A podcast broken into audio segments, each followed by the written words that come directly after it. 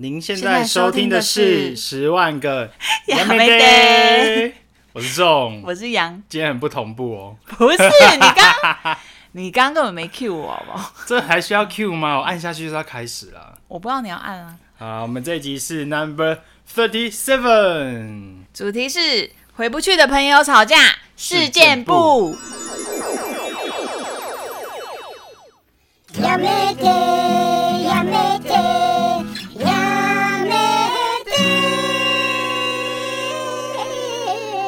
贴纸布，为什么硬要 Q 贴纸布？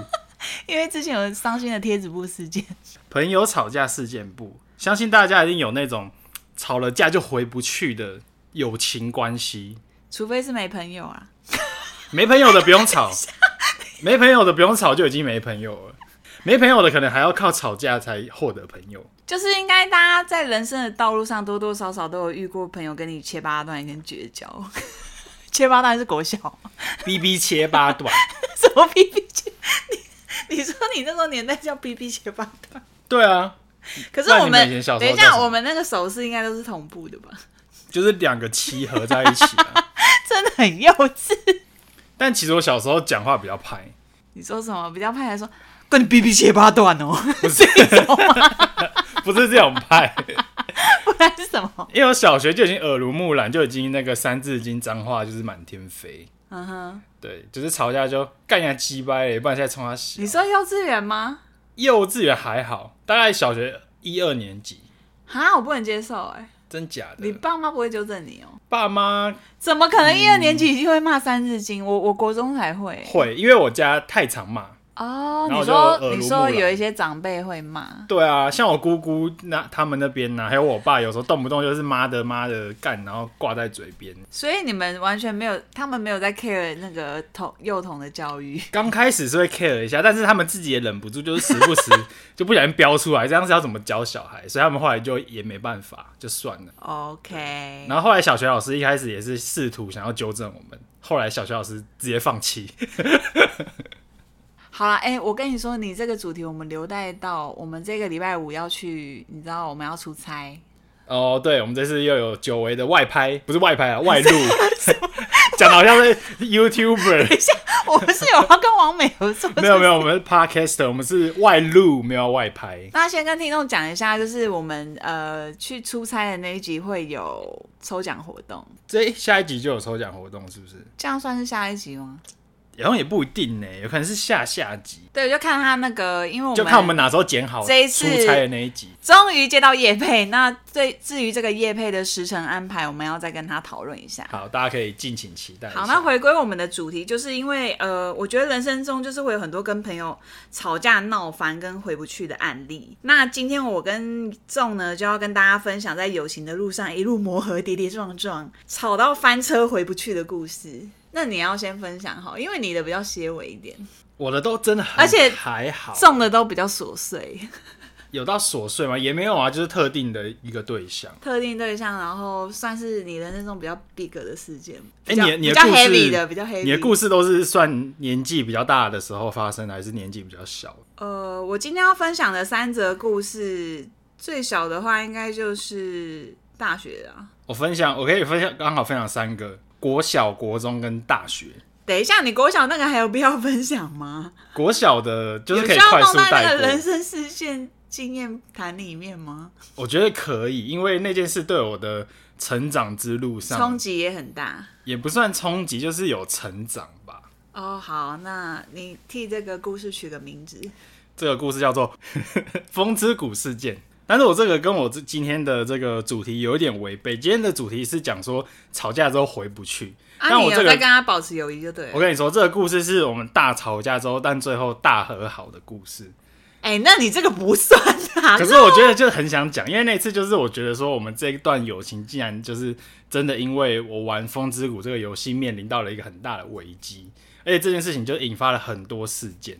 那一阵子就是最流行《风之谷》的时候，就是在我们小学三四年级的那个时候，基本上每个人回家就是打开《风之谷》开始狂练功，然后疯狂的收集宝物，怎样王公王婆？然后那时候其实就是在小学生刚有点算是那个我们那时候年纪，《风之谷》也算是第一款就是小学生可以接触到的比较红的线上游戏。嗯哼，对。然后那时候基本上那时候风气就很旺盛。那小学生你也知道嘛，就是心智不成熟，所以那时候就出现了很多啊，谁偷谁的宝物啊，或者就是盗了谁的账号的这种事情层出不穷。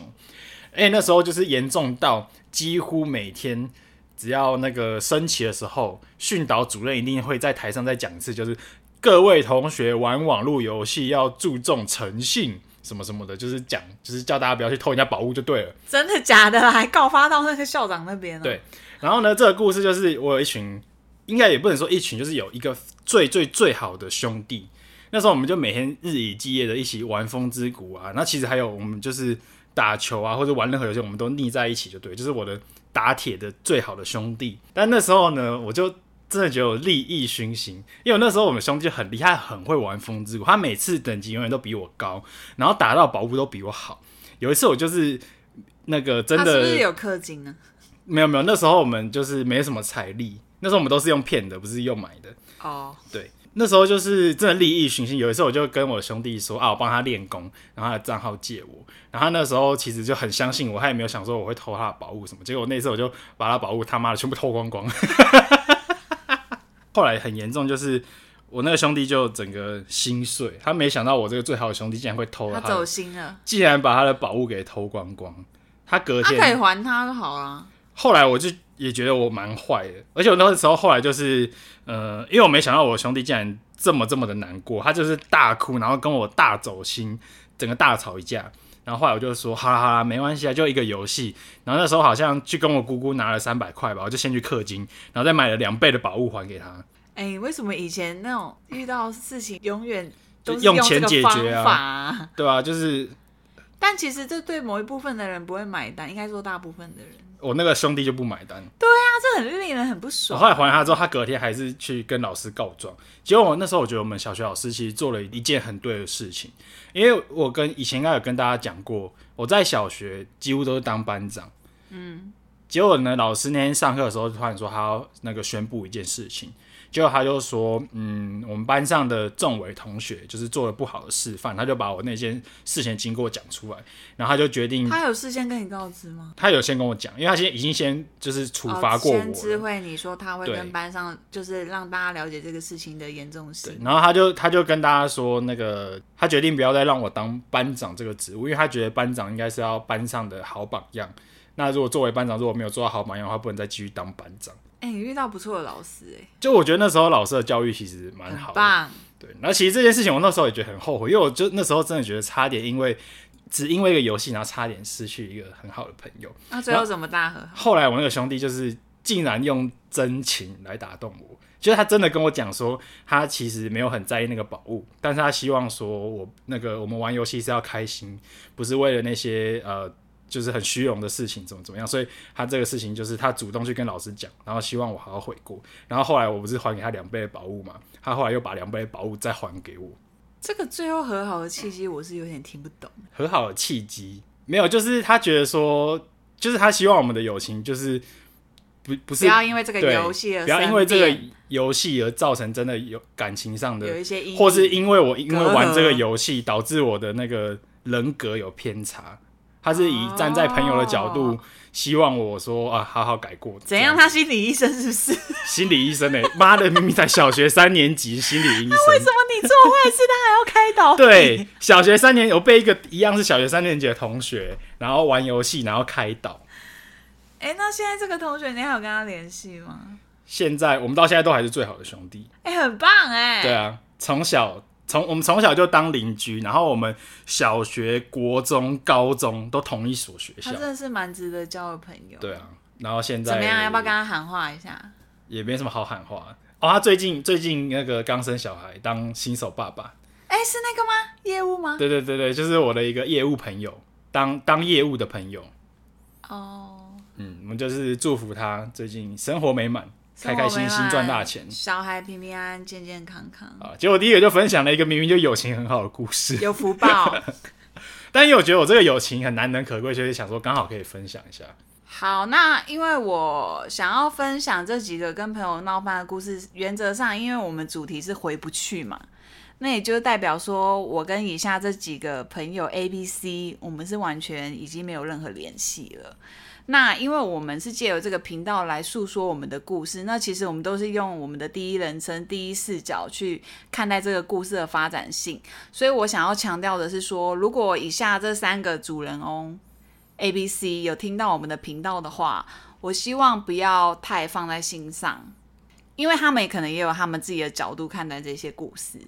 对，不一定是他们的错。我们不是记仇，我们就只是陈述故事，就只是说我们友情没办法再继续。所以如果真的你，哎、欸，你会不会觉得我巨蟹讲故事还要这有点太 peace 万一还真的不小心听到的话，请不要走心。但其实这些都是我身边周遭朋友都知道的故事。我第一个要分享的主题叫做毕业旅行之泰国鬼压床事件。泰国鬼压床啊，没有那么可怕啦，听起来很可怕、欸。不是不是。我因为我想要讲这个主题，是因为我我不太好意思用另外一个名称去取代，那你大家就会知道。哦，我听过了。对，哦，这故事蛮扯的，这故事蛮扯的。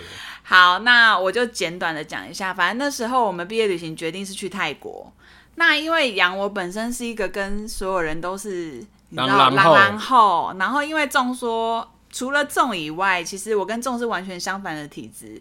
我是一个把就狗的喇叭，就是我看不清人，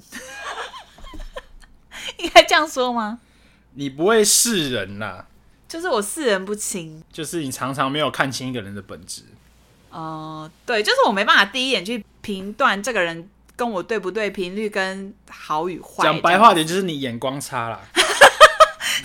You shut up！你眼光最好的时候就是跟我成为男女朋友。这边我会剪掉。然后所以。那时候就是大家可能都分好房了嘛，因为有些人就是已经呃两两两两分好之后，那因为就剩下一个女生，她是比较不属于我们这个大团体里面的一个女生，可是她跟其他人也没有那么好，可是我跟她还蛮 OK，因为我们以前有一起住过宿舍，所以我跟她一起住也是完全没有问题。那她到底跟你们一起去毕业旅行干嘛？嗯，因为我觉得没有没有，因为我觉得有一些人就是也想参加毕业旅行啊。那那时候因为我们班分两派，一个是国内的。那一个就是国外泰泰国旅行，那他就比较想参加国外，可是他不会说跟我们这群不好，是可以一起玩的。哦，就是普通好啊，到可可以一起玩。好，对对对对对。嗯、但可能最好的就是可能也没钱出国嘛，你知道吗？对，那所以说那时候我跟他同一间，那那时候发生什么事呢？就比如说在某一天，因为我们要从。曼谷到帕塔亚，那到帕塔亚那一晚呢，大家就玩的蛮疯的。那因为我跟班上的男生女生都很好，我们就是会去大学生比较会去别人的房间一起嗨啊，呃，会去别的房间嗨串门子，然后或者是说会去买宵夜。所以那时候我就跟一个班上一个男生很要好，我们就约好说，那我们晚上去看一下泰国的麦当劳这样子。那因为那时候的房卡就是它是插着才会有电嘛。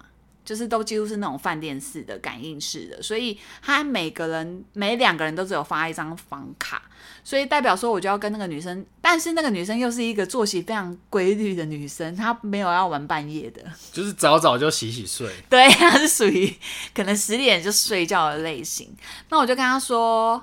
我要怎么称呼他？好，小花好了。我说，哎、小花，不好意思，那个我等下会去朋友那边串门子，然后我们要去买宵夜，所以那我们就这样卡一半哦。那我等一下就是再回来这样。那他也答应，都说 OK。结果完了之后，我们回来后，我去开门，哎、不料到他那个门竟然锁上了。那我就一直敲房门，都完全没有任何回应。其实我后来仔细想想，这样其实也蛮危险的，因为不知道他在里面发生什么事，对不对？那反正后来也没想那么多，我就想说，那他可能就睡死了。那我就跟那个男生说，那怎么办？我只能去你们那边睡。没发生什么事，先跟听众说，我们很正常。反正就只好去别的房间睡。对对对，我就只能睡在他们那边。那他们男生，我们跟呃那时候跟男生的友情都还蛮很要好的类型。他们就说好，把床让给我睡，他们就可能三个人去挤一张床，很可怜。那到隔天早上呢，我就去敲了房门，因为他就早睡早起嘛。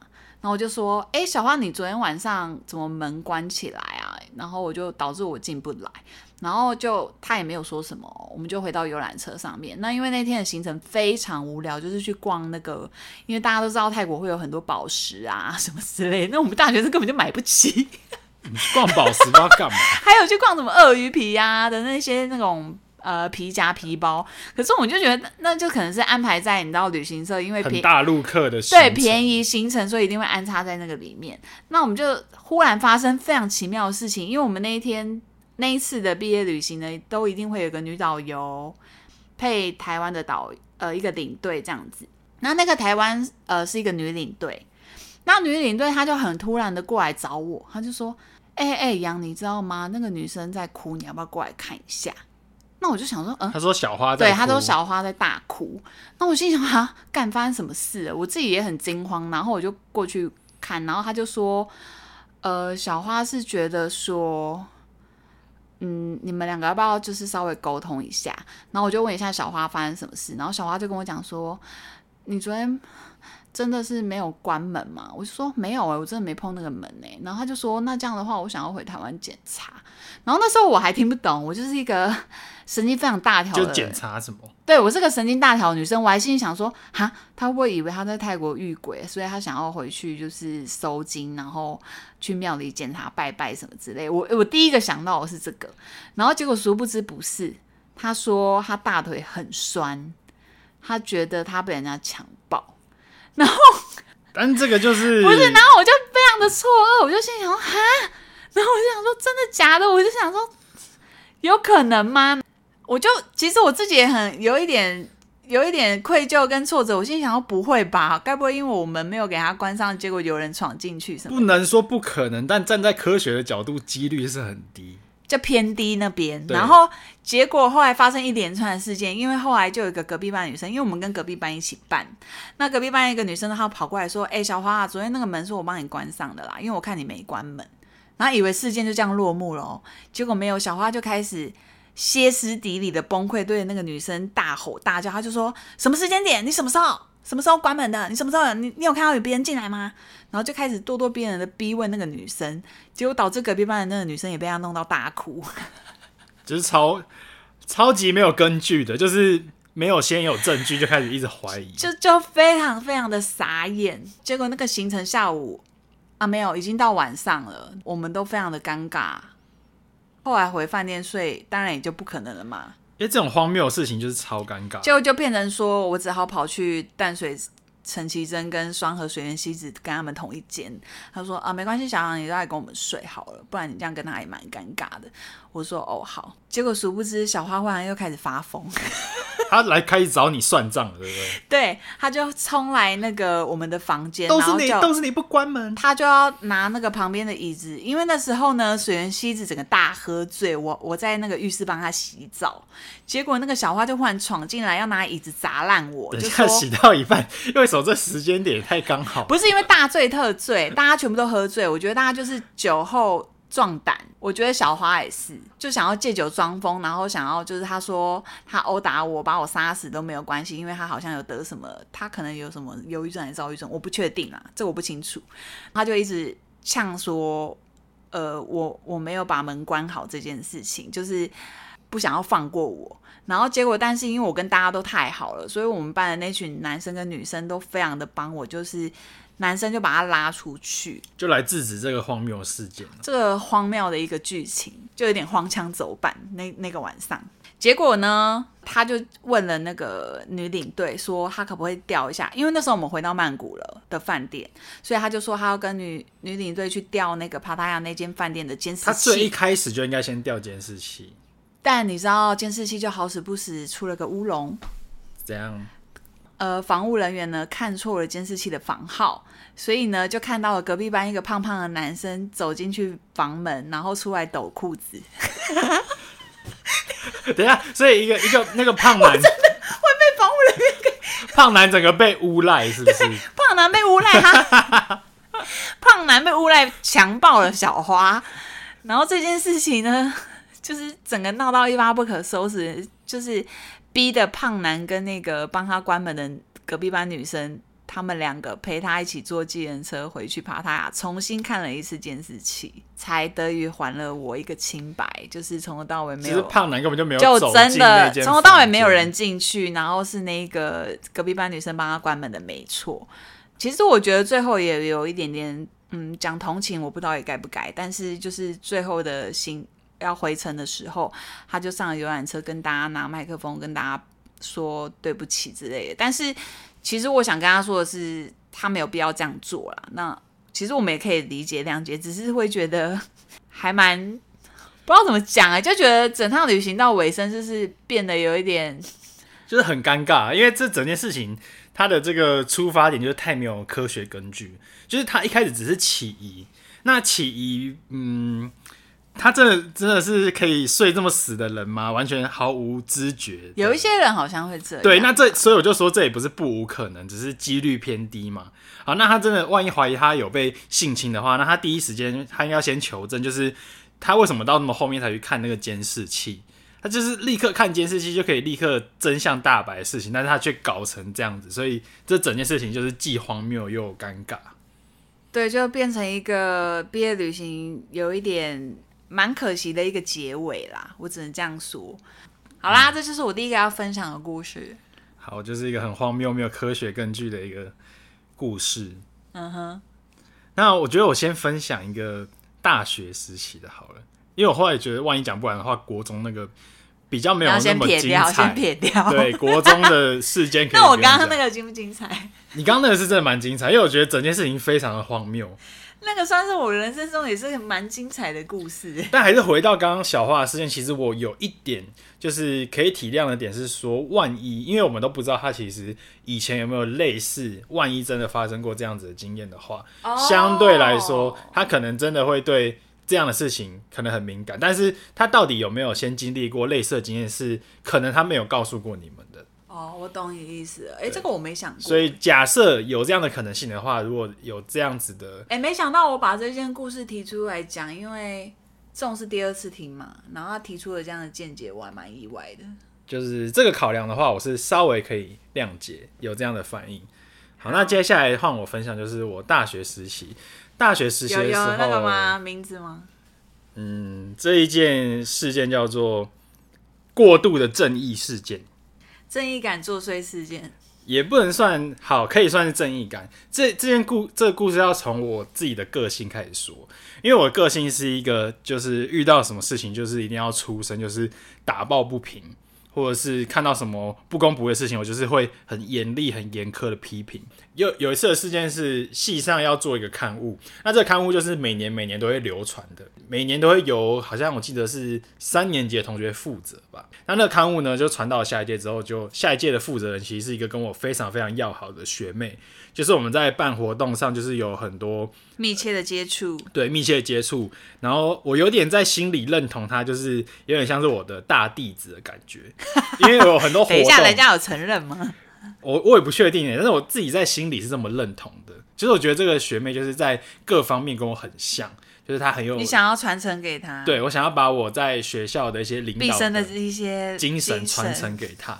还有一些心血，那就是刚好她也有负责那一次系上的刊物的设计，结果呢，做出来跟我们这届做的设计就是有很多雷同跟相似，甚至是设计的排版上都有非常多一样的地方。抠鼻仔哦，不要讲的这么直白，但是我当时就是这么直白，我当时一拿到刊物，我直接把那个刊物给撕了，我就把那个我们系上的刊物我直接丢，就说他妈的什么乐色，不要放到我桌上。然后我就把那个刊物揉成一团烂纸，然后把它给丢了。所以他，哎、欸，我知道可以帮他取什么绰号了。取什么绰号？拷贝机。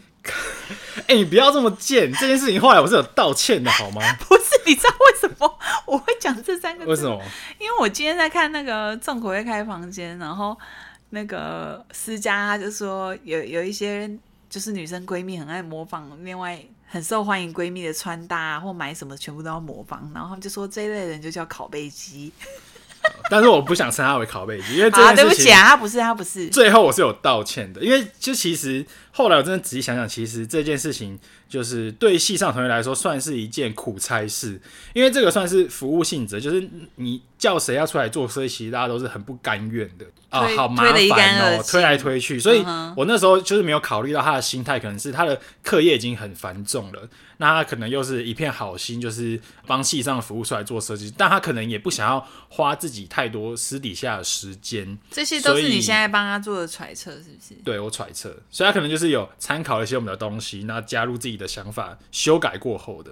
对，但是我那时候就非常冲动，我那时候就直接把那个细刊就是揉成一团废纸丢了之后，我就拍了一张照，然后就直接 po 到了 Facebook，然后就开始大骂特骂，讲了一些非常难听的话。我以前的个性就是很冲动，然后我只要想到什么想要骂的，我都讲得很直白，然后把话讲的很难听。你这种人是我直接就是不会当朋友。我以前是这样个性的人。对啊，对，就是我没有。太考虑后果，就后来那个学妹，这也不是后不后果的问题。我是很讨厌，就是有一些人，因为我以前也曾经经历过这样的类似的事情，就是那时候高中，因为哎、欸，我高中的话应该是你国小吧？嗯，那时候好像不是都是用奇摩、即时通、即时通、即时通，然后还有 MSN，然后不是都可以打一段心情语录吗？哦，就是有点像现在赖自己的动态头像，对，头像上面有一个你现在的状态。然后那时候我就遇到一个女生，反正这个女生她就非常喜欢在那个语录上面打一些让别人会去询问她，你知道吗？就是很故意的，对，号入座那样的言语，就说干今天叉叉叉又很北蓝又在惹我什么之类，干真的被某一个某某个人惹到超不爽，这种事情你会不会去问他？就是好奇一定会问一下。对呀、啊，可是我觉得做这样的行为真的很北蓝。但我以前不是这样，我以前不是。可是你就是你没有指名道姓啊？那你我指名道姓，你指名道姓。我以前就是大学生气，然后我骂人是直接指名道姓，嗯、就是比如说做系刊，然后我就会说这次负责设计细刊的人，然后怎样怎样怎样怎样，然后我就开始骂。嗯，好吧，都不好哎、欸。对，都当然都不好，就是这不是个好好榜样。但你后来有没有删文？后来我有删文。然后是经过大家的规劝，是经过大家的，可是大家有说我这件事情太严重，因为那个学妹就是已经在教室就是泣不成声，就是又生气又难过，然后大哭一场，然后就是可能造成她非常的难过。然后后来我就觉得这件事情真的是我的不对。然后，后那你自己说说看，在社群上面发表这些东西的人见不见？讨不讨厌？我现在真的是不会这么干的。你先说见不见，讨不讨厌？很讨厌，真的很讨厌。我真的奉劝各位听众不要干这样的事情。我也奉劝大家不要像我以前这么冲动，就是有什么事情，其实我们是可以先第一个就是先求证，然后第二个你要想一下这个话要怎么样可以。可是其实说的更圆滑。我可以理解大家在呃某一个低潮或心情不好的时候会想要发文或什么之类，我觉得那是可以。或许也不是讨拍，可是你就是当下一个心情抒发抒发情绪的一个日记。可是我就觉得不要带有任何仇恨的言语，跟就是有些人可能就负能量很满吧。好，然后这故事其实最后就是我也想了很多，但我们最后这个友谊是完全回不去。就是本来我跟那个学妹应该算是我觉得在大学期间跟我感情最要好的学妹，我们甚至是有密，我们会约一段时间，然后就。一起到操场喝酒，然后一起聊最近生活的有什么故事啊，或者有什么秘密，然后会会跟对方分享。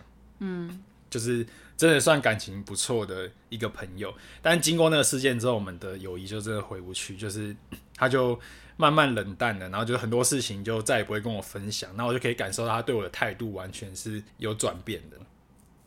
那你有觉得对这份友情有什么样的悔恨或什么的吗？还是就还好，反正就是，其实这个没有悔恨啊。其实我觉得这个在造就你的个性完善的部分，其实也是一个很大的成长吧。我觉得也没有什么后悔啦。我觉得人生成长就是这样，交友嘛。没有，我没有说后悔啊。我意思是说，他对你的帮助也是蛮大的。对，算有帮助。其实这个事件让我成长蛮多，在个性跟思考这个部分。很长。很长吗？可是这件，因为那我现在如果来说如果我分享三个故事，是不是只能简短成两个？你再分享一个就好了啦。好啊好，那我就缩短喽。接下来我要分享的这个故事，就是也是让我蛮脆心的，就是心机男争权夺利、装乖卖傻事件。太长太长，因为我把它浓缩成一句。心机男的故事，心机男的故事，不知道大家最近有没有看？非常律师余英武，余英禑还是余英武？好像是武。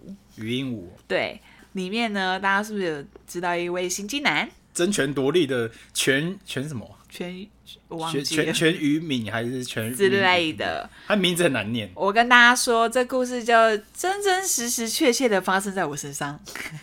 那个男生跟这部剧的男生的个性蛮像的。就是有一部最近很红的剧叫《非常律师》在 Netflix 上，然后里面有一个就是也是心机男的角色。对，那我要分享的这个男生友情呢，他是其实是我第一份工作，我有跟大家分享过我在一家某一家百货工作嘛，那是第一份工作，所以大家都很有革命情感，所以导致我们后来在第二份、第三份工作的时候都还有互相联系，就是大家一直到直至现在都是非常好的朋友。那那个小男生的话，他也没有很多小，他就小我一岁而已，因为他本身是要该怎么形容？就是他有领那个身心障碍卡这个部分，嗯，对。那可是听众们也不要觉得说身心障碍好像就是哪边就真的有缺陷或什么，其实他们就是外观跟一般人正常无异，就是我们只要跟正常人的工作方式去跟他们做交流就可以了。对，只是他们在可能社会福利上面多了一层比较好的保障。这样，我切入重点就是那时候我是做旅行社，那我就呃，因为那时候老板对我非常的信任。所以他就问我说：“哎、欸，杨，那你有没有身边认识的，呃，也会做设计？因为他想要扩编，因为我们公司越来越壮大，所以我一个人如果处理公司所有大小事行程的话是做不来的。他想要再增一个人进来，就请你介绍就对了。对，就等于这样算走后门吧？不算啊，算内推啊，内部推荐。那也算也不太算空降部队，反正就是。”别算是我引荐进来这样，就很合理啊。因为你想要找你，既然老板认同你的话，那还会认同你介绍的人，他也是这样的思维。对对对，因为我觉得我们老板是一个很，他如果很喜欢你这个员工，他就会非常的信任你，他也很懒得再去面试，因为我觉得老板的那个时间就是金钱。其实就是很合理啊，因为大公司也都有类似的制度。我觉得就看大家怎么去看待这样的制度啦。对啊，那那时候我就把他引荐进来之后呢，因为这间公司其实薪资跟福利都非常相当的不错。我不知道从曾几何时开始，这个男生就开始跟我有一点竞争心态。怎样的竞争心态？你们那个其实他从刚进来的时候，我就觉得他有一点让我有很多的摩擦，就是我们做事方式好像真的很不一样，以及我觉得很奇怪，他就也很不像。进社会很久了，因为你工作一段时间，其实基本上一些伦理什么之类都应该很熟知、很明理了。可是我就觉得他好像都好像初生之犊，就是很多工作上的一些眉眉嘎嘎，他都还是很我不知道，就很青涩，让我觉得有点不可思议。这正常，因为我最近也遇到了，嗯，就是明明工作很多年的，还是有一些就是很像菜鸟。反正那个男生他就是在某一些部分就很会斤斤计较。哎，我要怎么叫这个男生？帮他取个名字啊。斤斤计较男，斤斤男，叫叫斤斤很奇怪，斤斤男，阿金好了啦，阿金，阿金，对，阿金那时候他就问了我说，因为我们那时候我们会有每个月有个福利金的制度，因为老板很喜欢让大家就是有一种团体嘛，大家有一个一起工作的相处的意识，他希望就是。呃，比如说有国内旅游啊，国外旅游，还有一些一定要每个月都有聚餐，就是让大家可以聚在一起，这样子联系感情。虽然我觉得这间公司的内部斗争是蛮严重的，但反正这个就先不多提。总之呢，那个阿金就非常青涩的问我说：“为什么那个福利金要扣五百块？那我可以跟那个人事说我不要去聚餐吗？那那五百块可以退我吗？”然后我就觉得，我现在想说，我就是你个大黑人问他，我说哈，那我就说，那那那你你你要不要直接去跟人事说？就是你你不用问我啊。那还有比如说那时候刚换了，因为我们设计部很吃香，老板对我们很好，他问我们说要不要直接换 Mac 电脑，因为扩编嘛。嗯，那其实对其他同事来说是会眼红的状态。然后我当然就说好啊，然后结果那个阿金一进来，因为他以前都是用 PC 或什么之类的，他不会用 Mac，他就开始疯狂抱怨式的 murmur，一直每天跟我念，他就说他不会用 Mac 什么之类，然后他又一进来又忽然又搞坏了，因为他可能就设定那个界面啊、键盘一些模式，结果就搞到那个整个荧幕暗掉，整个打不开，就他一一进来就有很多一连串的乌龙事件，我就觉得。我就觉得很妙，哎、那那个阿金真的很废，Make 界面我也才学了一天，我就学会。因为我必须跟大家说，就是很多事情，你进去一间公司会有一些系统啊，或是电脑不适应，其实那都是一个过渡期，对吧？也不能太算过渡期，就是一天之内你就熟悉。也没有，你不要用你个人的那个速度来就差不多攻击听众。你跟你说，超过三天你就是个白痴啊！完蛋，会得罪很多。反正那时候阿金就有很多形形色色这样的状况，然后到后来我们又可能有一起合作，那我也忘记是曾几何时，我们就开始出现这种仇恨值。他到底有什么好仇恨？你还没好，你现在完全没有讲到任何一件事情值得被仇恨。讲、呃、一下，因为那时候老板就是大家明眼人，因为其他公司的人都看在眼里，我们是一个开放式的办公室，所以大家都看得出来，老板还蛮。疼我的，欣赏我，因为我每个月都会做一个周报什么之类，然后老板就可能觉得蛮有趣或什么的。那个男生就莫名其妙，忽然有一天开始就跟了我，有一点竞争意识。我大概知道是为了什么，因为那时候我们台北的业务们其实权力掌控的比较大，然后可是他们都会私底下一直偷偷的塞东西给那个阿金做。可是却不太敢叫我做。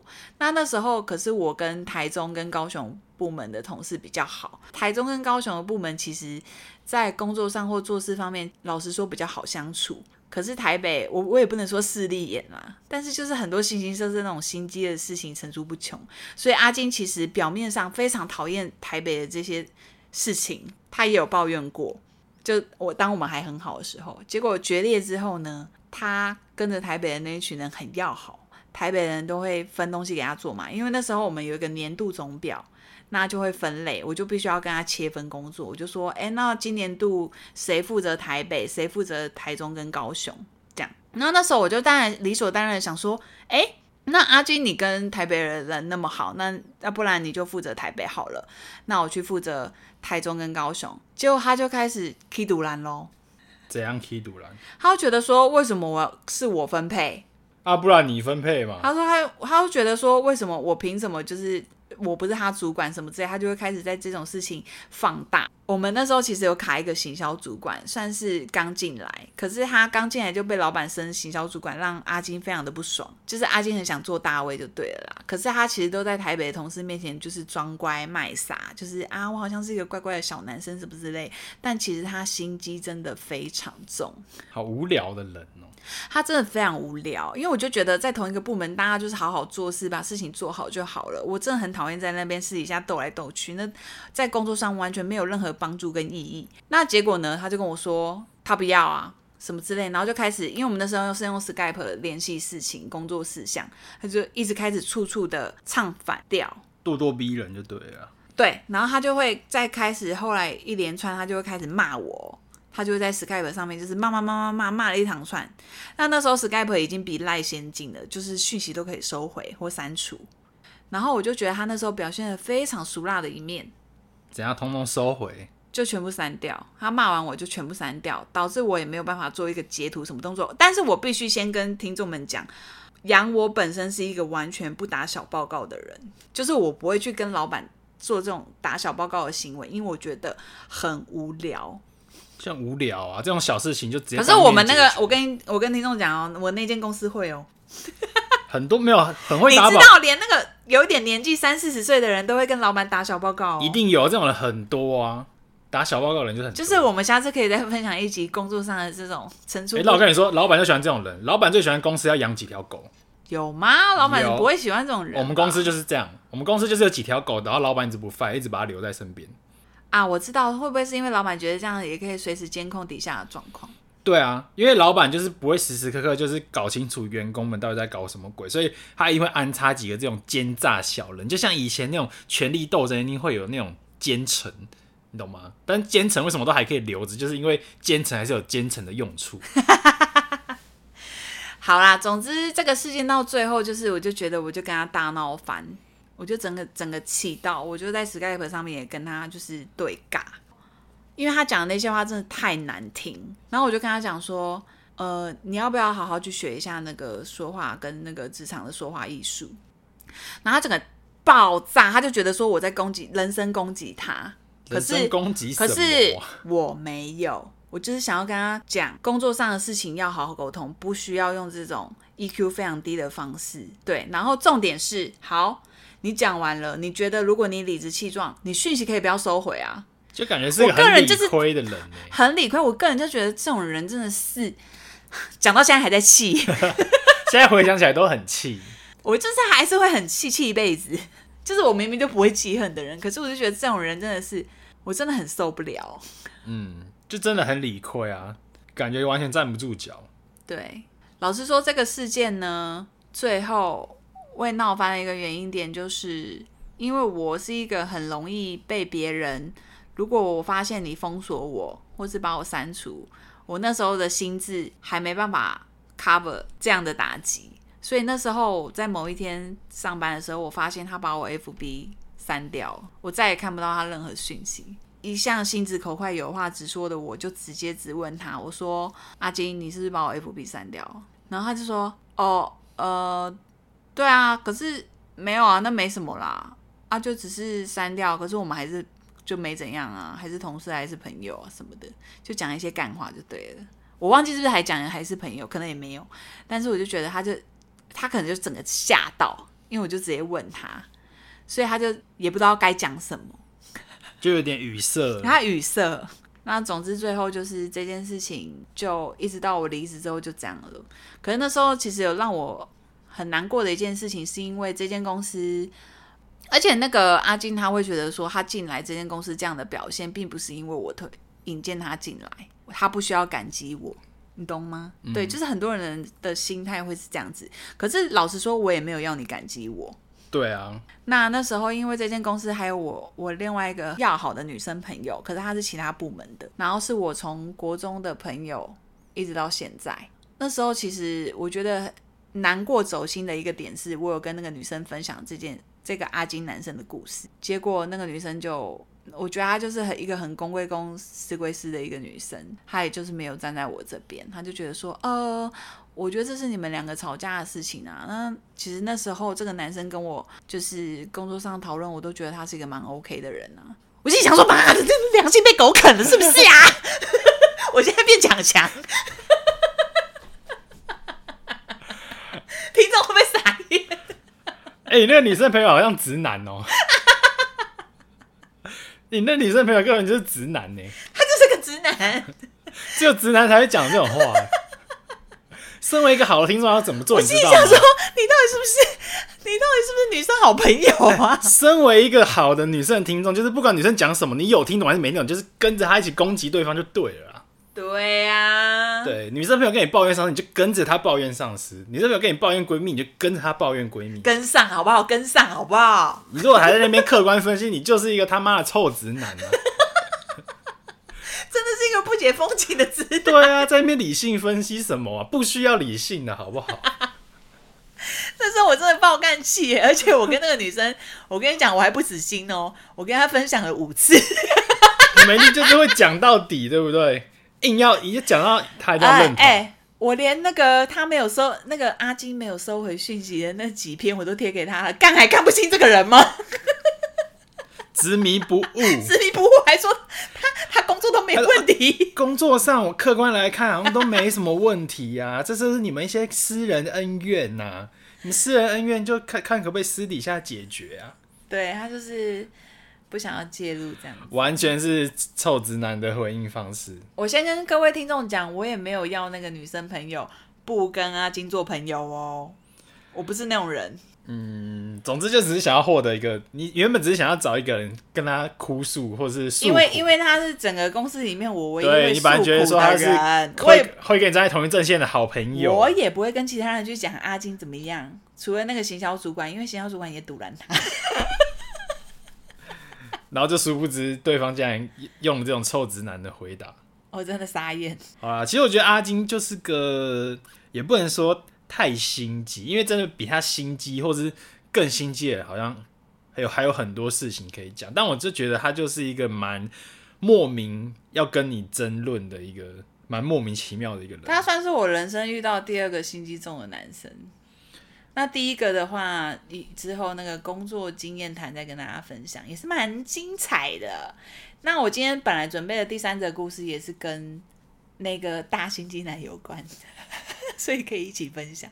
可以之后再分享。嗯，好啦，那我们今天的回不去的友情篇就到这边。哎、欸，可是你最后要不要跟听众们分享一件事？分享什么事？就是仲跟杨最近是收到一则很暖心的讯息。很暖心哦，就是我们上次，哎，我怎么？因为你不讲，我都忘记了。你怎么可以忘记呢？也不是最近，是前几天。前几天就是有收到那个粉丝，就是有回馈，就是有到 IG 密我们，然后就是给我们肯定，就是说很喜欢我们的节目的内容。毕竟我们这个频道就佛系经营，能收到私讯也没几篇。对，所以难得收到讯息，就是会很开心。我们就会把它视如珍宝，就是啊，捧在手心上，然后有有人称赞，太棒了，这样。而且我还跟众想说，哎，怎么会有听众，就是呃，算粘着度很高，既然喜欢我们到，喜欢我们，然后我还跟众说，不会觉得羊很吵吗？对啊，你那么吵，为什么还会喜欢呢？有时候我会担心羊讲话太吵，我们的那个会不会被投诉？就是分贝 分贝太高，然后那个蓝牙耳机还有耳膜直接破掉。总之就是很谢谢这位听众的回馈，就是然后我想要跟粉丝们的支持。对，可是我很想跟众讲说，你你回那位粉丝有必要那么官腔吗？其实我回官腔，就是因为我那个对不熟的人，我就不知道跟他干话什么，我反而官腔了起来。哦，oh, 可是我想说，你偶尔可以像洋葱那种啊，中二干化型的粉丝会很开心。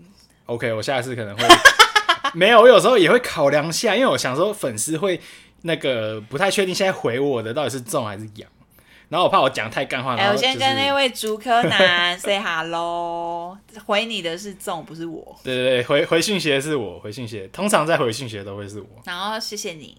OK，谢谢你的支持，那我们这集就到这边喽，下次见，拜拜。